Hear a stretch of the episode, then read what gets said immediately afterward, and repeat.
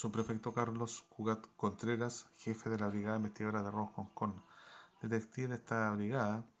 lograron la detención de tres personas chilenas mayores de edad en la comuna de Limache y Olmué, una mujer y dos hombres, por los delitos de receptación flagrante e infracción a la ley de armas. Esta diligencia se efectuó en el marco de un procedimiento en la comuna de Limache y Olmué, donde la víctima el día 29 de noviembre del año en curso, en horas de la tarde, al salir de su inmueble, se percata al volver que sujetos desconocidos habían ingresado a esta, quebrando un ventanal para sustraer un computador tipo notebook, un teléfono celular y el robo de su camioneta. Sin embargo, los detectives tomaron conocimiento de que la camioneta estaba siendo ofrecida en redes sociales por un precio inferior al costo real de esta, siendo el propietario quien había cancelado a un tercero la suma en efectivo de 1.800.000 pesos para poder recuperarla. En base al análisis de estos antecedentes,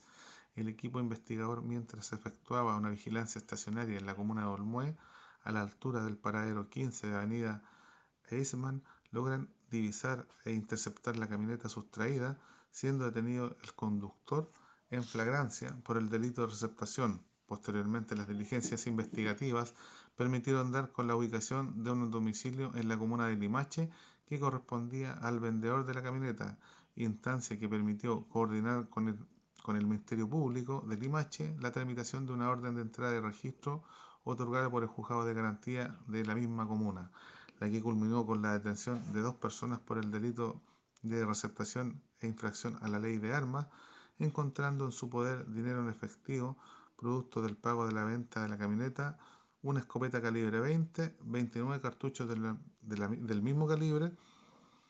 elementos que eran de propiedad de una mujer que se encontraba en el inmueble, siendo detenida por infracción a la ley de armas.